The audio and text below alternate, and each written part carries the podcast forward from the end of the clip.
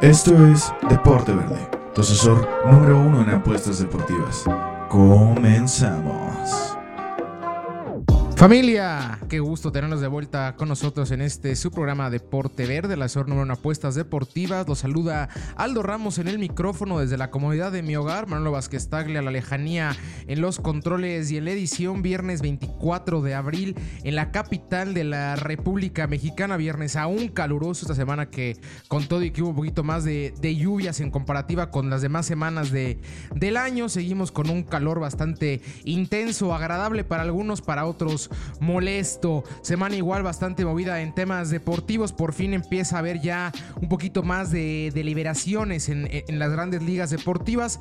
Por ejemplo, en la Bundesliga se habla de que ya podría regresar a finales de julio con una, una medida un poco drástica para algunos. Me parece correcta, con nada más darle entrada a no más de 200 personas al estadio y son entre jugadores, entre directivos de ambos equipos, sin afición. A puerta cerrada, igual la UEFA después se pronuncia y confirma dicha situación y aparte extiende el comunicado a todas las grandes ligas de, de fútbol, tanto la española como la Premier League, como la liga francesa, como la liga italiana. Se va a jugar a puerta cerrada hasta el próximo año. Sea o no que se reanude el torneo, tendrá validez o no el, torneo que se jugó de 2019 a esto.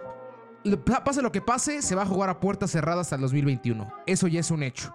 En la Liga MX se confirma la desaparición de, del ascenso, se crea la llamada Liga Premier con, con oportunidad para los juveniles. Es un tema el cual da para bastante. Creo que haremos un podcast para tocarlo como se debe este tópico. Por ahí echaremos otra llamadita al buen, yo creo que el buen Daniel Ladrón de Guevara Escandón, que también es un amante de la, de la Liga MX, para que nos platique más o menos cómo lo ha visto, el que también está en un contacto constante con, con la información para desglosarlo como se debe.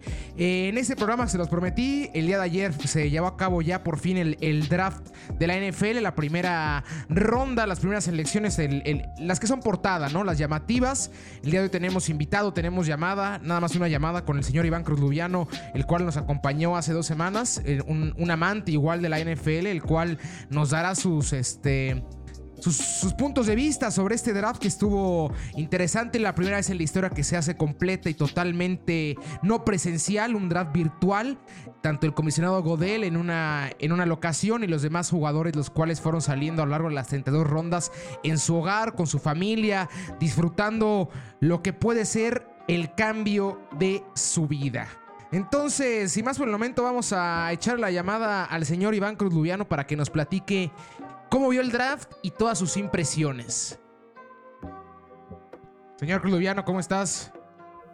Mi estimado Aldo, muy bien, muy bien, muchas gracias. Qué gusto tenerte de vuelta en este ya casi tu programa Deporte Verde.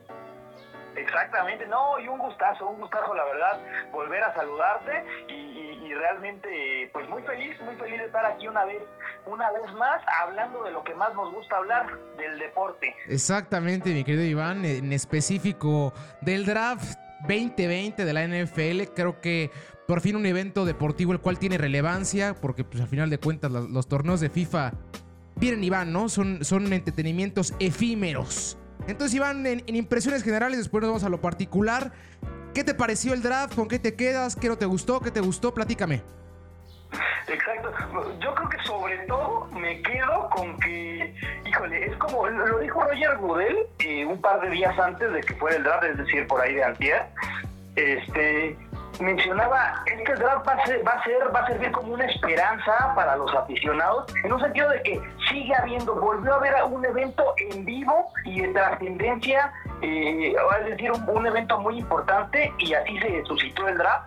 Me parece que es un evento histórico por las condiciones en las que nos encontramos, el contexto actual en el que estamos viviendo con la pandemia que ya este, pues todos, todos conocemos y el hecho de que se haga con relativamente normalidad el draft en tiempo y forma de cuando se tenía planeado, creo que es algo sumamente emotivo. No sé tú cómo lo viviste, pero yo dije, no, bueno, por primera vez en tanto tiempo, una vez más un evento deportivo, ¿no? Aunque, no sea un partido como tal, un evento deportivo, yo andaba muy emocionado y, y en general, pues, me parece que va a quedar marcado como eh, en la historia, ¿no? Como el primer draft que fue a distancia, de manera virtual, con apoyo de la tecnología, y, lo cual no nos sorprendamos que en un futuro, tal vez, más deportes y este mismo deporte, en este mismo deporte se sigan haciendo eventos de esta manera, no sabemos. Sí, claro, claro, como dices, fue un puede ser un parteaguas histórico esta, este ejercicio el cual tuvo que recurrir la NFL de manera pues necesaria, no fue tanto porque quisiera, sino porque los, la crisis mundial los orilló a tomar esta medida, pero creo que el draft era justo el evento perfecto para poder dar ese salto, ese evento en el cual no era tan necesario que estuviera la afición, no era tan necesario que estuviera tanta gente en el evento.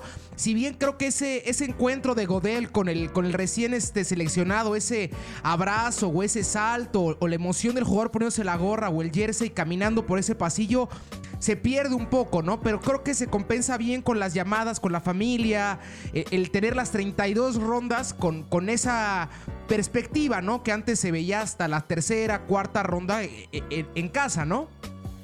Exactamente, exactamente, sí, completamente de acuerdo contigo.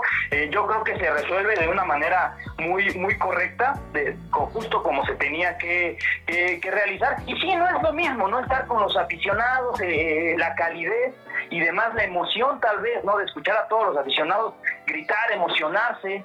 Pero de cualquier manera yo creo que fue un excelente, bueno, una excelente primera ronda del draft.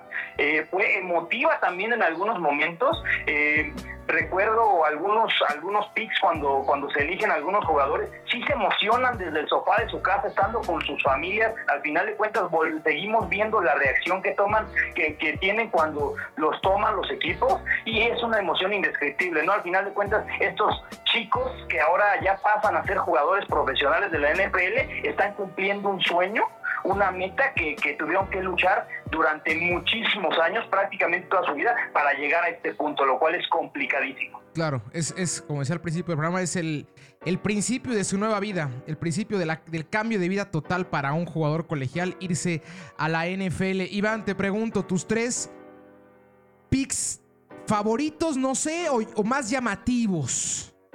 No, no, bueno, yo creo que evidentemente tenemos que hablar, este, y, y, y, en eso, en esos tres picks tengo que poner a Joe Burrow, que al final de cuentas es la primera selección, eh, se la lleva el conjunto de los de bengalíes de Cincinnati. Eh, para los que no conocen a Joe Burrow, es un coreback este, que jugaba en la Universidad de Luisiana, en, en LSU. Este, es un coreback de gran nivel y es el que se esperaba que fuera la primera selección. Sí, Al final claro. de cuentas, por eso hay que hablar de él, porque también lo vamos a ver como titular desde su primera temporada. Eso es un hecho, porque Cincinnati no tiene coreback. Entonces, Joe Burrow va a ser eh, el titular. Y, y, bueno, al final de cuentas, se termina llevando los reflectores. Sin embargo, a mi parecer, me parece, eh, bueno, considero que Chase Young, que, fue, que fue elegido en el segundo, es el mejor eh, fue la segunda selección, exactamente, por el conjunto de los Redskins de Washington, para mí él era el mejor jugador de sí, esta claro, clase. Claro, de acuerdo. Este, de, de, defensivo, eh, ala defensiva del conjunto de Ohio State, este equipo que tuvo una gran temporada. Para mí él era el mejor. Entonces, el premio gordo se lo termina llevando el conjunto de Washington. Esto porque jugando con la necesidad que tenía Cincinnati. O sea, Cincinnati me parece que no seleccionó al mejor jugador de todos, pero seleccionó al jugador que necesitaba, porque ellos no tienen coreback. Claro. Entonces, afuera se tenían que ir por Burrow y en segundo lugar Chase Young. Entonces, yo mencionaría a esos dos. Y en tercer lugar, me voy más abajo. Me voy con Henry Rocks, quien fue este receptor y lo eligió el conjunto de eh, los Raiders, ojo, de Las Vegas. Ya los fue Raiders de Las presentado en su equipo.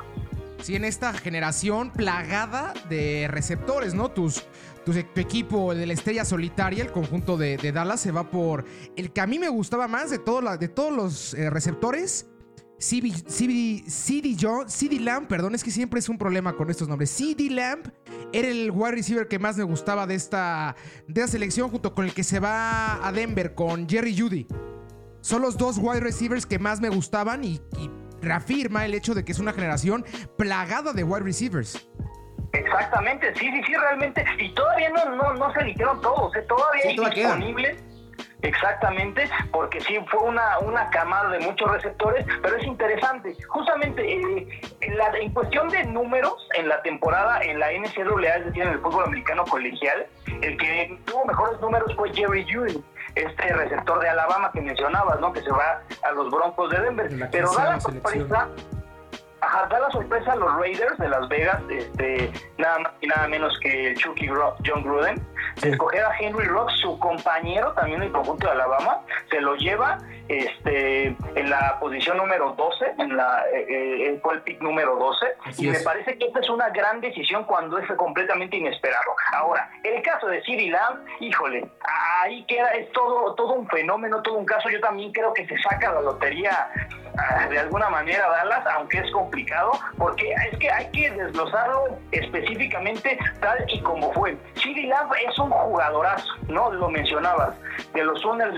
surgió de los Sooners de Oklahoma, eh, al final de cuentas es uno de los receptores con más talento que vimos a, lo largo de toda su trayectoria en, la, en el fútbol americano colegial. Me parece que nadie esperaba que estuviera disponible hasta cuando eligieron los vaqueros, ¿no? Que fue en la posición número 17. Ahí está disponible, entonces ¿qué hace Dallas? Tomarlo sencillamente tomarlo, me parece que es una buena decisión, aunque en, contra, en contrapeso hay que considerar que Dallas no necesitaba... Un receiver, claro. Claro, estoy completamente de acuerdo, completamente de acuerdo. que Dallas se tenía que haber enfocado la parte defensiva después de todo lo que pasó en la agencia libre. Exactamente, sí, sí, sí, o sea, la principal carencia de Dallas tiene que ver con la defensiva secundaria, un safety o hasta un esquinero, un corner. Era lo que es lo que más le adolece a Dallas y lo que más le hace falta. Sin embargo, híjole, si te encuentras un jugador de la calidad de Siri eh, cuando, cuando te toca lo tienes que tomar. Entonces yo creo que hace lo correcto, aunque, aunque no llenó un hueco precisamente en su roster del conjunto de los vaqueros de Dallas. Exacta, exactamente. Ahora retomando el, el tema, el, el pick 1 que dijiste. Yo borro. Evidentemente tenemos que tocar eh, eh, el tópico de los corebacks porque al final de cuentas en la posición que más se lleva reflectores es la posición del mariscal, del mariscal de campo. Cuatro corebacks en esta primera ronda de, del draft. En la selección número 1, la selección número 5, la selección número 6 y hasta la 26 Jordan Love, que también es una, no sé si sorpresa, pero no creo que muchos esperaban que, que Green Bay en su primera selección agarrara a un coreback. ¿Quién crees que va a tener la carrera más brillante a la NFL, tomando en cuenta que estamos muy, muy, pero muy, pero muy prematuros para deliberarlo. Pero ¿quién crees que va a tener mejor carrera de estos cuatro? Híjole, ¿qué, preguntita me haces, mi querido. Yo también la contesto, ¿eh? Yo también voy a aventar la jugada, ¿eh? Para no dejarte solo. perfecto, nos mojamos entonces. Sí, exacto. Este, ok, a ver lo que voy a decir. Jordan Love, Jordan Love de Green Bay. Upa. Jordan Love. O sea, a ver, primero dime tú primero y después te doy mis razones. Yo me voy con Tua. ¿Tua Tagovailoa? Yo voy con Tua Tagovailoa por el... por... Confío quitándome, o sea, queriéndome quitar la playera y aún con que me quito la playera, sabes que yo soy delfín. Creo que confío mucho en lo que vaya a hacer Brandon Flores, confío mucho en la nueva dinastía que está armando el conjunto de Miami. Ya no me acordaba, mi estimado Aldo, pero claro, ¿quién más si no, si no el nuevo coreback de los delfines de Miami? ¿Quién más? No, no, no. Mira, yo creo que la de Tua Tagovailoa también fue una buena selección. Este, híjole, creo que, le cae perfecto, ¿eh? le cae perfecto a Miami, el mismo estilo. Este, de alguna manera siento, el conjunto de Miami tuvo un pésimo arranque de temporada la pasada, tú lo recordarás. Terrible. Pero después me parece que vino un cambio de mentalidad allí en el chip y demás de todos los jugadores del equipo y demás que, de repente era un equipo que ya nadie quería enfrentar, ¿no? Porque por más de que ya sabías que estaba eliminado, sabías que te podía sacar el partido en cualquier momento. Entonces, yo creo que ellos literalmente hicieron esta parte de caer hasta el fondo, llegar hasta cuando eres probablemente el peor equipo de la NFL y a partir de ahí entender que las limitantes que tienes y a partir de ahí empezar a construir algo desde cero, algo nuevo, pero que muchas veces es la mejor manera para de, pronto convertirte en un equipo competitivo y que realmente pelee. No estoy diciendo que vaya a pelear esta temporada por el Super Bowl ni mucho menos, pero sí tal vez en unos años. Exacto, 24 picks repartidos en estos dos drafts, en 2020 y 2021.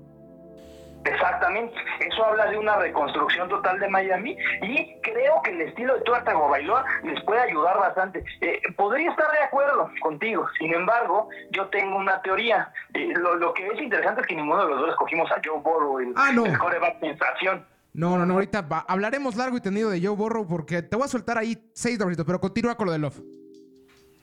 Ajá, mira, a ver, eh, yo, yo no precisamente, la calidad de, Love existe, ¿no? Este, estuvo con el conjunto de Utah State, es un jugador que tiene mucha calidad, eh, no por nada lo elige, lo elige Green Bay, sin embargo yo tengo una teoría y va más allá del jugador. Yo creo que todos los jugadores, y más los que fueron elegidos en esta primera ronda del draft, tienen una calidad impresionante, por algo están ahí.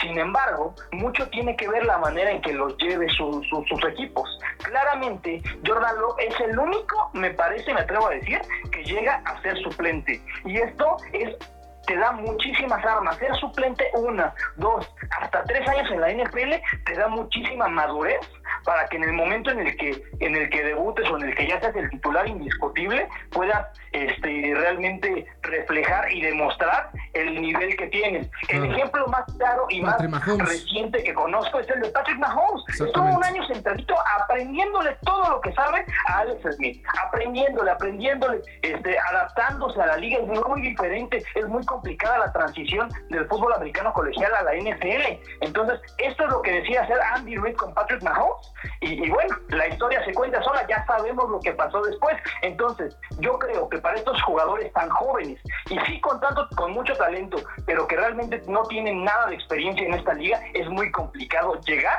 y cargar y llevar en sus hombros el peso entero de un equipo, como va a ser el de Miami, como va a ser el de Cincinnati en el caso de, de Joe Burrow desde el día uno.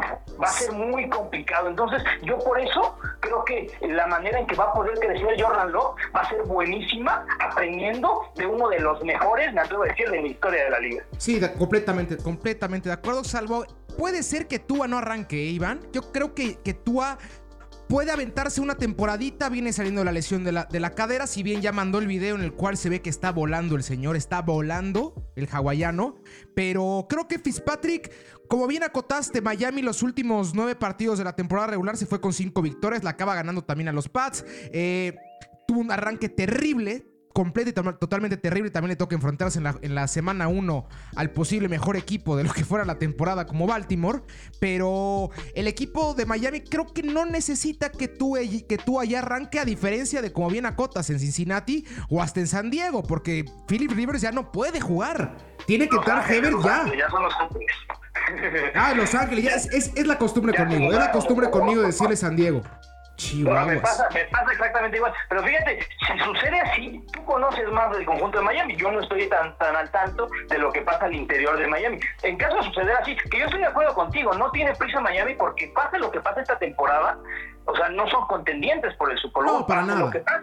Ni, de, ni división, ¿eh? De, ser así, te la compro y, realmente creo, porque sí creo que tú hasta Bailoa tiene más condiciones que, que, que al final de cuentas sí creo que tiene más condiciones, pero yo he visto a una infinidad de jugadores con una calidad tremenda que por no saberlo llevar y porque muchas veces es muy fácil que se te suba el éxito a la cabeza y, y, realmente te vuelves en la estrella de tu ciudad, o sea, realmente toda la ciudad, todo el estado te está viendo y, tú eres el máximo ídolo. Eso no cualquiera lo sabe manejar. Entonces creo que es la clave. He visto muchos perder la cabeza de esa manera. Si saben llevar a Tua Tagovailoa y si saben llevar también al señor Joe Burrow, él tiene, él tiene todavía más talento, tiene más condiciones. Joe Burrow y eso es innegable. No por nada fue la selección número uno pero por las condiciones del equipo, y creo que va a ser titular, es cuando yo veo que se les dificulta más a los corebacks, que desde un principio, muy poco, tienes que tener la cabeza muy fría para poder sobrellevar todo lo que implica ser coreback titular en tu primer año en la NFL. Sí, es complicadísimo. Ahorita que tocas el tópico de Joe Borro, ahí te, te voy a decir cinco nombres, a ver si te suenan y qué tienen en común estos nombres. Greg Cook, Jack Thompson, David Kinger, Akil Smith y Carson Palmer. Ah, caray, a ver, no, no, no, todos sé, no, ellos, encuentro la similitud. Todos ellos son primeras selecciones de coreback para el conjunto de los bengalíes de Cincinnati. Ninguno, Iván, ninguno de los que te dije, que son todas las primeras selecciones de coreback para Cincinnati, tiene récord positivo en la NFL. O sea, a lo largo de su carrera no terminaron. Ninguno. El que pintaba, evidentemente, era Carson Palmer, pero tuvo la lesión brutal en el 2000, de 2006. Porque fuera del 2005, cuando acaba ganándole a los Steelers la división y todo, que acaba con 11-5, fue su única temporada con, con marca positiva. De ahí en fuera, todos más fueron con récord negativo, salvo su rookie, que fue 8-8. Bueno, de ser por algo, ¿no? Ha, ha de haber algún Por- motivo que tiene que ver tal vez con que no lo lleven, porque insisto, ¿eh? El talento no está en duda, no está Es, en tela de es justamente eso, es, es importantísimo en dónde llegues. Yo hace tres o cuatro podcasts platicaba de que si Joe Burrow llegaba a Miami o a San Diego o a cualquier otro equipo, iba a ser completamente di- diferente su carrera a lo que va a ser en Cincinnati. Yo creo que es la peor institución hoy en día en la NFL. Es el equipo Así con más plano, la peor de todas. Con más problemas monetarios. Creo que es el, el dueño que menos flujo de dinero tiene ya en esa pecera con pesos tan, pero tan gordos. Creo que el equipo de Cincinnati es el que tiene más problemas. Y aparte le sumamos, Iván, que a diferencia de Tua, el cual se va a tener que aventar Josh Allen como su máximo rival de, división contra los Bills, ya sin Tom Brady, ya con unos Jets en reestructuración. El conjunto Justin Herbert, si bien Mahomes, órale, te lo doy. De ahí en fuera Mariota y Carr, o el equipo de Denver renovándose. Pero Borro va a aventarse contra los Steelers y contra el conjunto de los Ravens, que son posiblemente las en top 3 de mejores defensivas de la NFL junto con el conjunto de, de San Francisco y Cleveland que están haciendo las cosas entre comillas bien, a mí me gusta lo que está haciendo Cleveland, acaba de por fin cerrar esa parte de la, de la línea ofensiva para poderle dar la calma a Baker Mayfield, tan pronto se conecte Jarvis Landry y tan pronto se conecte Odell Beckham Jr. con Baker, creo que va a ser un equipo pero muchísimo mejor que Cincinnati, entonces la va a pasar terrible Borrow, terrible la temporada pasada, ¿cuántos fueron a Pro Bowl de, de la división de- del norte de la americana? 24. Uno nada más de Cincinnati. Uno. Sí, no, al final de cuentas, no, y lo que vimos la temporada pasada pues, fue desastroso para los para los bengalíes. Eh, pues sí, sí, de acuerdo, estoy de acuerdo contigo, es mucho más complicada también la, la división en ese sentido, va- la va a tener muy muy difícil Joe Burrow, este, del conjunto de Cleveland. Se me hizo muy interesante el tema, el tema que tocas, porque tiene un talento impresionante, pero yo creo que hay, hay jugadores y más de un jugador en Cleveland que, que realmente no puede irse sobre, o sea, o sea, se sale de sus casillas, o sea, se está completamente desrielado al final de cuentas y es muy complicado controlarlos, ¿no? Me refiero al aspecto de las indisciplinas y yo creo que por eso es que no ha tenido tan buena temporada, tan buena temporada, pero sí estoy de acuerdo que tiene mucho más talento que Cincinnati y al final de cuentas esta es una constante en la NFL, ¿no? Eh, a mí me, me encanta este formato en donde eh, los equipos que tengan peores temporadas tienen la oportunidad de escoger primero, me fascina porque Sí, creo claro. que impulsa que haya mayor competencia, mayor competitividad eh, este, temporada tras temporada. Sin embargo, ese es, ese es un problema y hay que decirlo tal cual, ¿no? Los corebacks muchas veces de estos que son primeras rondas del draft llegan completa, eh, completamente desprotegidos, no tienen un equipo formado y eso es, eso es tal cual lo que sucede. Entonces, eh, de por sí son jóvenes y luego no tienen armas a su alrededor para, para brillar, si se puede decir de alguna manera, entonces termina siendo más difícil. Y por eso yo entiendo y a mí se me hizo fantástico lo que hace Green Bay, eh, que es en la primera ronda, ronda cuando no necesitas coreback, tomas un coreback, porque ellos están pensando, no en esta temporada, no Sí, no, dentro de dos, no dentro de tres, están, en- este, están pensando en un futuro. Otro caso, ya regresé otra vez con mi, este, con mi teoría, pero Aaron Rodgers fue banca cuatro años de, de nada más y nada menos Brett que Favre. Brett Favre. Cuatro años. Y después llegó a ser el mejor coreback de la liga, por supuesto. Entonces, ahí está lo que pasa. Yo también estoy de acuerdo contigo. Joe Burrow está desprotegido. Tampoco es como que Tua Tagovailoa esté tan protegido. Sí, tampoco. Tampoco, tampoco. Yo estoy tirando flores de más, pero creo que hay un poquitito más de protección porque confío un poquito, un muchito más en Brandon Flores. Sí, bueno. Y, y van a jugar y, y juegan dos veces al año contra los Jets, lo cual pues ya... Sí, con eso. Y, y contra estos Pats que no creo que lo hagan muy bien. Y estoy segurísimo que van a acabar con marca negativa esa temporada los Pats. Sí, Sí, sí, sí, sí, exactamente. Ahora también ya los Patriotas ya no son los mismos y los Bills de Búfalo son los favoritos, los contendientes en esa en esa división, ya sin duda alguna. Oye, eh, este, mi querido Aldo, nada más quería comentar, no, no quería que me olvidara esta parte. No sé si tú pudiste ver cuando elige el conjunto de Nueva Orleans a César Ruiz. César Ruiz, este centro, este enorme del conjunto de Michigan Sí. Ahí viene llanto, es la parte emotiva que te, que te mencionaba, es un momento, yo creo que es el momento con el que yo me quedo de esta primera ronda del draft. Eh, hay llanto de por medio, se siente la emoción, César Ruiz, un centro, por aparte como que las características que tienen a, los jugadores que juegan en esta posición a los centros es que tienen un instinto como de protección. Exacto, son paternales. Exactamente. Y híjole, a mí la verdad me conmovió muchísimo, hizo que se me pusiera la piel chinita, y yo creo que es un gran jugador, y, también lo menciono porque creo que Nuevo Orleans va a ser eh, un equipo muy competitivo esta temporada. Muy, pero muy competitivo.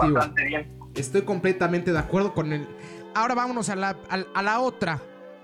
De los que están arriba, de los que se hicieron bien la temporada pasada, que llámese San Francisco, llámese los Ravens, llámese evidentemente los actuales campeones como es Kansas.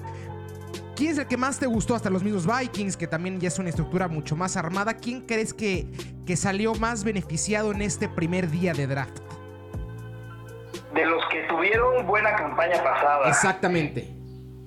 Este, bueno, es que ya mencioné a Nueva Orleans, que realmente me fascina, y, por otro lado el conjunto de los 49 de San Francisco. Completamente de es un equipo que ya está completamente armado, ¿no? Y, realmente San Francisco tiene dos primeras elecciones, si no me equivoco. Exactamente, dos primeras elecciones que ahí, fue mi sorpresa. Yo, yo la verdad es que no esperaba que la primera selección del conjunto de San Francisco, en lugar de ir por un después de que se después de que se va Emmanuel Sanders, yo pensaba que primera selección iba a ser un wide receiver. En, mi cabeza quedaba como la correcta y Zukutum. Ahí te va Javon Killman, defensive tackle, otro defensivo más, a la mejor defensiva de la liga. Ay, Aaron Rodgers, ¿cómo le va a pasar? Eh? exactamente, exactamente, no, lo que va a pasar con esa defensiva va a ser impasable. Pero fíjate, eh, entendiendo, yo también esperaba algo similar a lo que a lo que mencionas, al final de cuentas, la necesidad, una vez más como lo que mencionabas con Dallas, la necesidad de San Francisco era un, era un receptor. Sin embargo, tomaron un jugador que tenía mayor calidad a cualquier receptor que pudieran haber tomado, considerando que lo que mencionamos en un principio, esta camada de esta clase de la NFL eh, o del draft, digamos, tiene muchos receptores, todos de buena calidad. O sea, claro que hay mejores que otros, pero yo creo que todos pueden ser, o muchos pueden ser muy competitivos. Entonces, sabiendo San Francisco que tenía dos primeras elecciones, ¿qué es lo que, qué es lo que hizo? Este, no voy a tomar un receptor en estos momentos porque aún quedan muchos libres y estaba seguro la gente de San Francisco estaba seguro que todavía iba a tener una excelente oportunidad de un excelente receptor disponible para su siguiente selección. Entonces, sí, yo creo que me quedaría con el conjunto de los 49, que de por sí ya tienen un equipazo y lo mencionas, a la defensiva sobre todo. Ahora le, le sumamos a Javon Kinlaw de, South Carolina, pues yo creo que van a ser también uno de los rivales a vencer en la liga. Exactamente, y para cerrar el, pick 25 del conjunto de San Francisco fue Brandon Ayuk de Arizona State. Ahí me gustó, me gustó bastante lo de San Francisco, creo que fue eh, eh, el gran ganador. Y estaba el día de ayer, la verdad es que no me he dado la oportunidad de verlo completamente, a Clyde Edwards Hillary, el running back de LSU, porque Borrows, al final de cuentas, acaba llevando los reflectores en esta última temporada, la mejor temporada para un coreback colegial en la historia, por algo es el Heisman. Pero me gusta bastante Clyde Edwards, ¿eh? creo que es un running back de poder, es otra herramienta más, por si faltaba, para, la ofensiva del conjunto de Kansas. No, y realmente ahí también estaba la carencia, ¿no? Desde la salida de, Karim Khan no habían encontrado un sustituto, ¿no? Realmente como corredor. Entonces va a ser, va a ser interesante. Es raro, ¿eh? Es de alguna manera raro ver, este, el si no me equivoco, fue el primer corredor hasta el pick número 32. Sí, fue el primer y único corredor en, en esta primera ronda.